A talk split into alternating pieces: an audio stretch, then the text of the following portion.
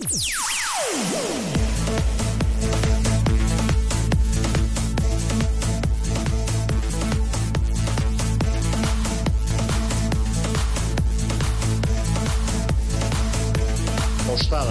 ostada. Ostada, ostada.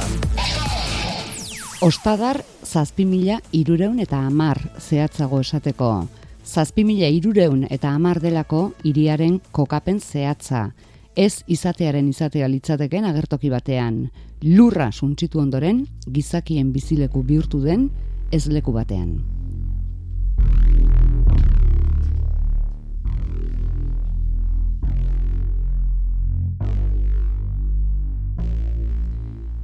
Eleberri bati buruz ari gara. Inigo Ibarrak irudikatu duen mundu bati buruz.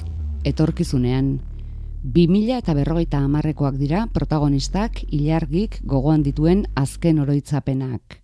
Ostadar, zazpimila irureun eta amarren bizi da. Zientzilaria da. Bueno, edo mekanikaria. Androideak birprogramatzea du ogibide. Susmopekoak itzali, elektronikoak izikiratu, pentsamendu gaiztoak ezabatu, eta atzera berriz gizakien morroi bihurtzea du ogibide edo ala uste du behintzat. Ze gauza asko ez dauzkargi, ilargik. Adibidez, noiz eta nola iritsi zen ostadarrera. Gogoan du aldiz, H berrogeita amazazpi androidea ekarri ziotenekoa. Hasi birprogramatzen eta H entzuntzion eta senak ala eskatuta bere horretan utzi zuen. Erabaki horrek ondorio batzuk izan ditu.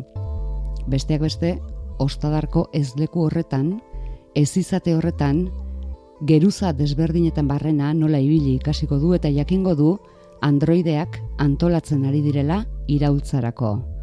Eta bera ere haiekin ez izatearen izatea duen mundu horri buruzko hainbat egia deskubrituz. Ez dugu spoilerrik egingo esan ezkero, K irurogeita amazazpi gartzelan dagoela ilargi eleberriaren aseran, beltzak irentsia, edo ala uste du berak.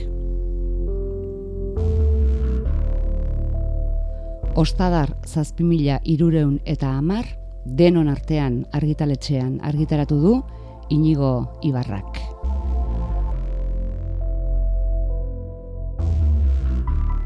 Arratsaldeon Inigo. Baita zuri ere. Ez izatearen izatea praktikatzen duen mundu horrek musika hau du. Bueno, apropos egina. Bai, apropos egina bai. E, kasu honetan e, Mikel Petrirena musikariak egin zian eta aurkezpenetan erabili dut.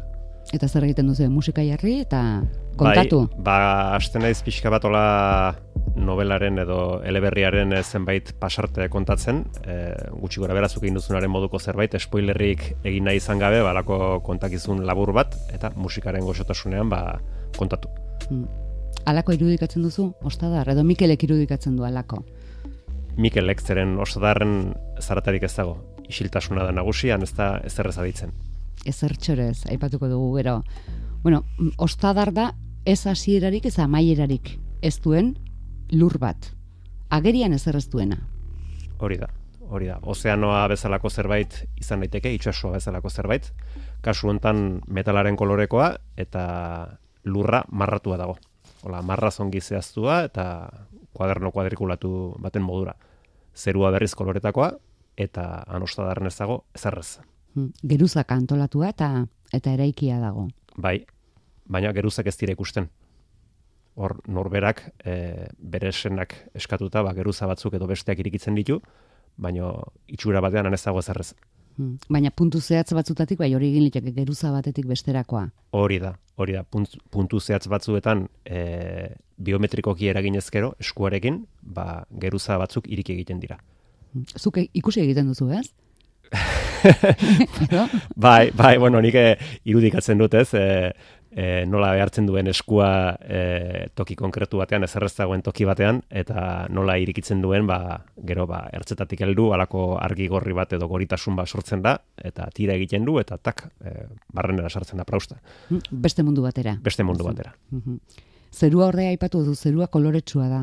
Bai, bai, zerua horregatik ostadarri zen burua, ez? E, zumetaren kuadro bat izan ziteken, edo Mikel Laboaren alako kolore asko ditun kuadro bat, alakoa irudikatzen nuenik zerua, Ola, eskuarekin hartu eta asia nabaska, raka, raka, raka, raka, pues, alako, alako zerua. Kontraste handia Kontraste handia, bai, planetarekin. bai, bai. Eta pista asko ematen ditu. pista asko ematen ditu, bai, bai. Gero nik koloren jolasa erabili nahi nuen, elaberrian zeharrez, eta eta hartarako ba, zerua proposa da. Kolorekin Ez- ez du jolasteko. aipatu lurtar ostadartuen ezaugarri nagusietako bat. Eta da, ez dutela hitz egiten. Ez, Hitz egiteko gaitasuna galdu egin dutela. Bai, galdu egin dute guziek, e, ilargik izan ezek. Ilargik ez du hitz egiteko gaitasuna galdu, eta bera harrituta dago, ba, ba, berak zergatik dakien hitz egiten, eta gainerakoek nola den posible, ba, ba aztu izana hitz egitea. Horrek ez du esan nahi komunikaziorako gaitasunik ez daukatenik. Ez, ez, ez, e, komunikatu egiten dira, elkarrizketak eta badira, eta hartarako ba, interakzio moduko bat dago, ba, WhatsApp sen, e, mezuak bidaltzeko zerbait izan zitekeen ez, ba, elkarri pensamenduak partekatzeko, baino, baino norberak erabakitzen du zer partekatu eta zer ez partekatu. Eta zer irakurri daiteken eta zer ezin daiteken irakurri. Mm, Ilargi protagonistak esan dugu berak ez du almen hori galdu eta topatuko du Bueno, iritsiko zaio bere tailerrera H berrogeita amazazpi androidea oso bere antzekoa androidea izatea. Eta arekin, arekin bai hitz egiten du. Bai, bai, arekin hitz egiten du. Bai, e, bir programatzera ekartzen dute, ez, matxuratutako androide bada. Normalean matxuratutako androideak dira e, matxinatu egin direlako, ez, e, gizakien kontra oldartu diren androideak. Eta kasu hontan, ba, berak ba, biurkin batekin edo destornilladore batekin, e, ba, kode berri bat, e, kode, zifratu bat e, garondoan e, txertatu behar zion, eta alako batean ohartuko da, ba, androide horrek H, alako hots bat sortzen duela, ez? Eta horretaka, bera harritu egiten da hots horrekin, eta eta horrun bere hortan uzten du. Eta gerora konturatuko da, ba, androide horrek hitz egiten duela ere bai. Nola nahi ere, badituzte beste komunikatzeko kode batzuk, esate baterako zeruko koloreak erabiliko dituzte, mm, une jakin batzuetan beharrezko dituztenean elkarri mm, zerbait jakinarazteko. Hori da, hori da. Gero e, eleberrian aurrera egin ala, arriskuak eta gertatuko dira, izan ere protagonista delinkuente bat bilakatu dela, bilakatuko delako e, androidea ez bir programatzearen horrek ondorio asko ekarriko dizkio, eta e, iesaldi hortan edo, ba, koloreak erabiliko dituzte, zeruko koloreak, ba, elkarri gauzak adirazteko, ba, pensamendurik partekatu gabe. Kuriosa da, ilargik bizitzen hartzen duen erabakirik mm, garrantzitsuena, esango dugu, novelaren aitzakia bihurtzen dena, senak aginduta Bai, hartzen du. bai, bai, bai, irrazionalki. Irrazionalki, ez du, ez da persona bat e, e, zera e, arrunta da, e, normala, gozak e, oso zorrotza berez ere ginetan taola, baina momentu hortan irrazionalki jokatzen du, eta bere senakala eskatuta, ba, tak, ba, bide hori hartzen du. Hau guztia, eta spoilerrek egin gabe, da ilargik uste duena, ze bera da kontalaria. Bai, Be, be- bere ahotsetik kontatuta dago novela. Hori da, hori da. Bera kontalaria da eta eta bueno, e, novelak aurrera egin ahala, ba, bide berriak e, erakutsiko dizkio eta usteak ere ba, erdi ustel direla. Ikusiko du. Eh, Gero, mm, beste gauza bada, gero realitatea zein den, ez? Baina momentuz realitatea da, abiadura bizian bizi direla. Bai, bai, bai. Bai, e, tekno, e, azkenean da teknologiaren garapen deskontrolatua bizi duguna, ez? Eta, eta bueno, nik e, baliatu nahi nuen e, e, zientzia fiziozko eleberri bat, ba, gaur egun bizi dugun abiadura hau kontatzeko, eta eta hoxe, eta ilargik hori bizi du. Abiadura ikaragarrian bizi dira. Errealitatea da momentuz, bulegoen dorrean dauden disko gogorretan, ostadartar guztien bizitzari dagokion informazio zehatza daukatela. Bai, bai, handena gordetzen da. Errealitatea da momentuz gizakiek lurra txikitu egin zutela, eta errealitatea da momentuz androide talde batek ostadar bere ganatzeko asmoak dituela. Kontua da horrela, mm, zerrendan jarrita, lur planetaren antza handi xamarra duela, Bai, ostadarrek. bai, antza handia. Handiegia, ez da? Deus onerako. Hala ematen du, bai, bai, bai, bai. apropos. Apropos, apropos nuen, ez? Bai, e, azkenean, bueno, e, zera, bizi ditugun e, gaitz batzuen inguruan e, aritu nahi nuen, eta eta hartarako, ba, ba ostadar bezalako tokia sortu, eta ostadar azkenean gure ispilua da. Nola gintzen nuen nigo? Em, honetaz hitz egin nahi dut, hau salagarri iruditzen zait, honetaz jabetu beharko genuke, hau komeni da esatea, hau ean norbaitek irakurtzen duen, eta horri jantzi bat egin zenion, edo ostadar sortu zen zure irudimenean. Denetatik izan du zen. E, lehen da bizi, e, zerbait e, bizi egin nahi nuen, e, erritmo handia zuena, e, sorpresak bata bestearen atzetik izango zituena, eta pentsatu nuen, ba, zientzia fizizko eleberri bat idaztea, eta egokia izan zitekela, ba, bueno, ba, gau, ez dakit, gau, gai korapilotxuago batzuen inguruan hitz egiteko, ez? Baino, behin sortu nuenean, ez nekien zartaz aritu behar nintzen. Orduan hori pixkanaka, pixkanaka etorri zen. Hmm, urratxe, urratxe. Urratxe, urratxe, bai, bai. Zergatik egin zenuen zientzia fikzioaren autua? Ba, Ba, irudikatzen zaitugu, mm, da bat pelikula, da bat novela, buruan bueltaka dituzula, badirelako mundu batzuk, bueno, literaturaren bidez eta zinemaren bidez, mm, ezagutu ditugunak. bai, eta ni ez nahi zientzia fizioi eleberrien zalea. E, egia esan, e, elkarrezketaren batean edo beste galetu eta, bueno, eta ze liburu irakurri dituzu eta hola, eta, eta ba, begira, ba, ba, zi xin liuren azkenekoa irakurri dut, eta eta askoz gehiago ez. Egia da, pelikula asko irentsi ditu dela, e, zientzia fizizkoak, eta eta hortatik izanela segura aski. Mm, Ba, Hor autua. hor geratzen dela beti, hor- geruzaren bat. Bai, bai, bai, hor geratzen da zerbait. Bai. Gaina kasu hontan nik hasiera hasiera potente bat egin nahi nuen, ez? Eta gogoan neukan bereziki eh Odisea 2000 bat eh pelikula hura, ez? Hasten dena pum pum pum. Bueno, ez dut oso ongi kantatu, baina holako zerbait hasten da. Eta eta nik halako hasiera bat eman nahi nion, eh pixkat eh, ez dakit lortu dudano, ez? Baino baino eleberriari. Mm, Ilargi noiz sortu zen?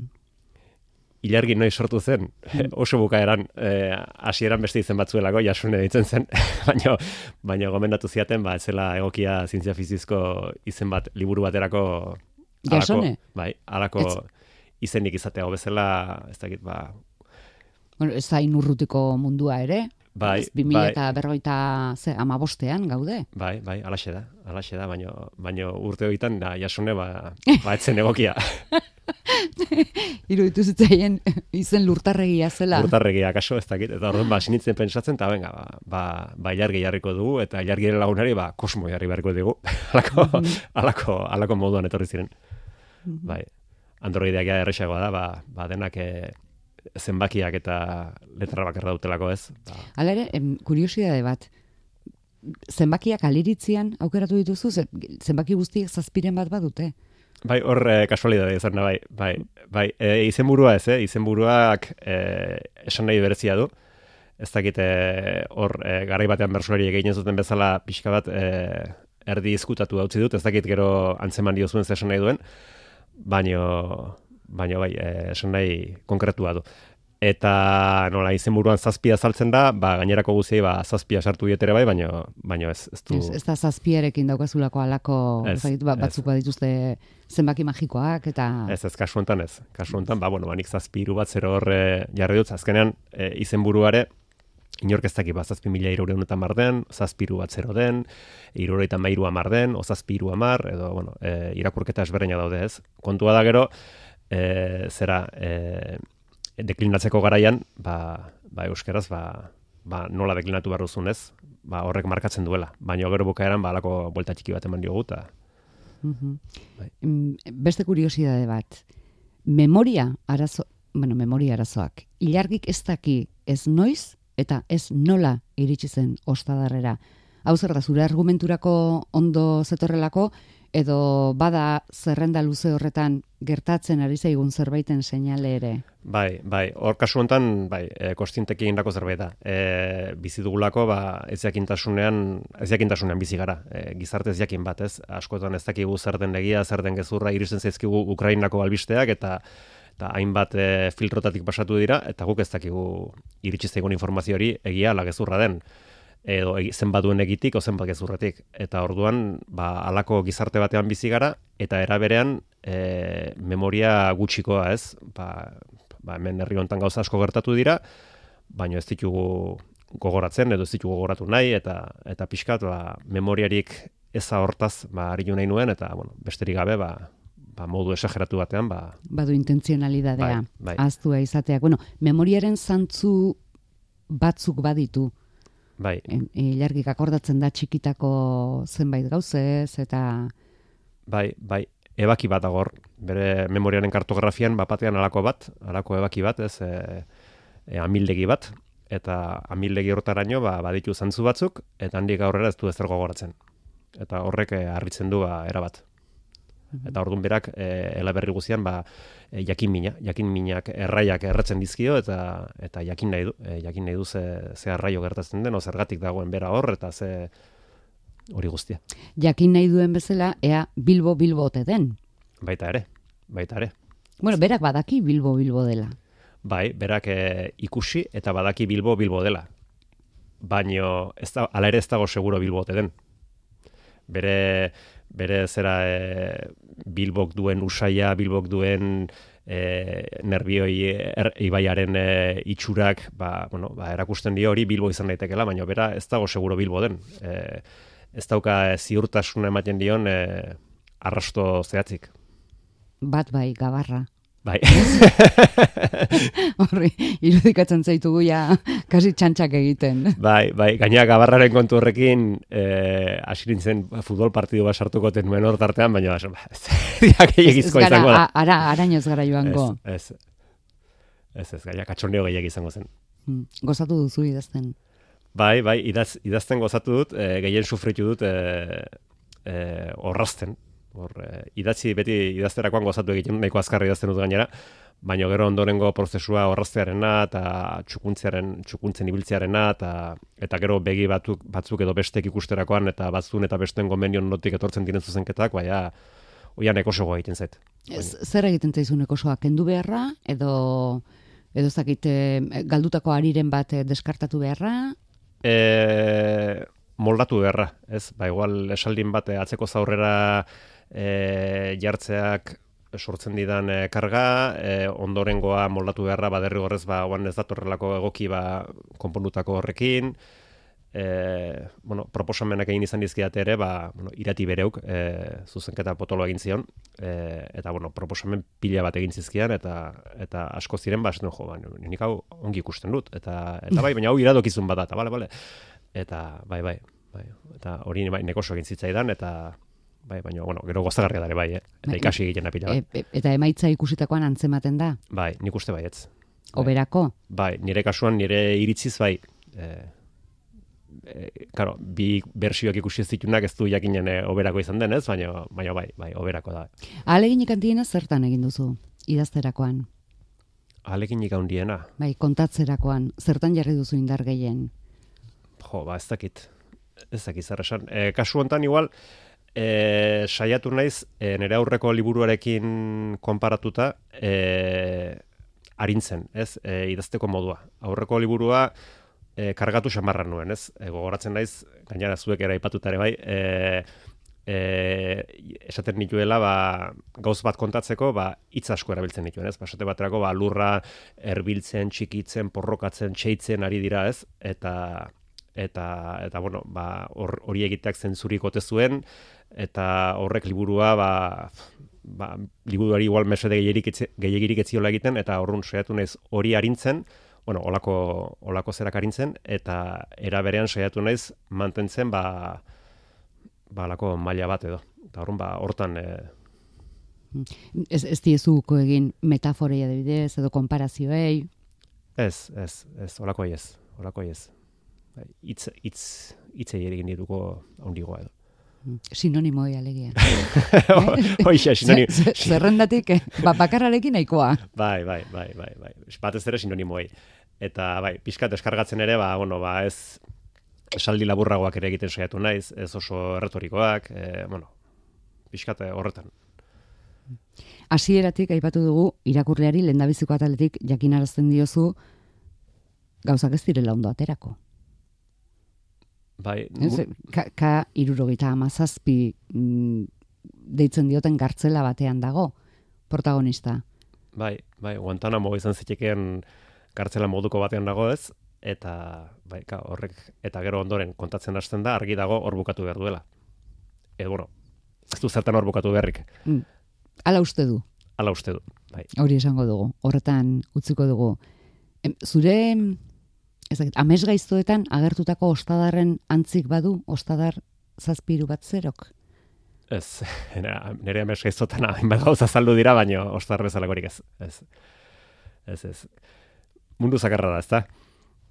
Mm, Hotza, Hotza, bai, gela, gelak azken finean olakoak dira ez, e, desatseginak, grisak, e, tristeak, baino gero nere baitan galdetzen nuen ez, baino utxa, utxa den mundu bat, e, hotza alda, kolorez beterik balin badago zerua. Eta kotxean heldu nintzela hortan ari nintzen pentsatzen, aber, toki tristea ote zen ostadar, utxik zegolako, horren e, ez izateak e, e, tristurarik ote dakarren edo ez, edo, da, bueno, pixkatu, e, ez dakit. Bueno, bada itxaropenerako tarterik ere, ze ardo berdea dago, esate baterako.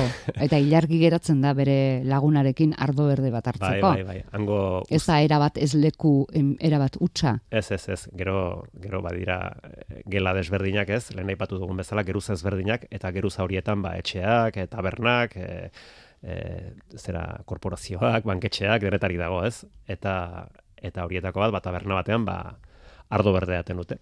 Usta, usta berrikoa. Ona egongo da. Bueno, hauei gustatzen zaie. Norentza da? Ze irakurle motarentzat alegia, ze gainontzean badakigu unairentzat eta kikerentzat dela, haientzat du eskaintza.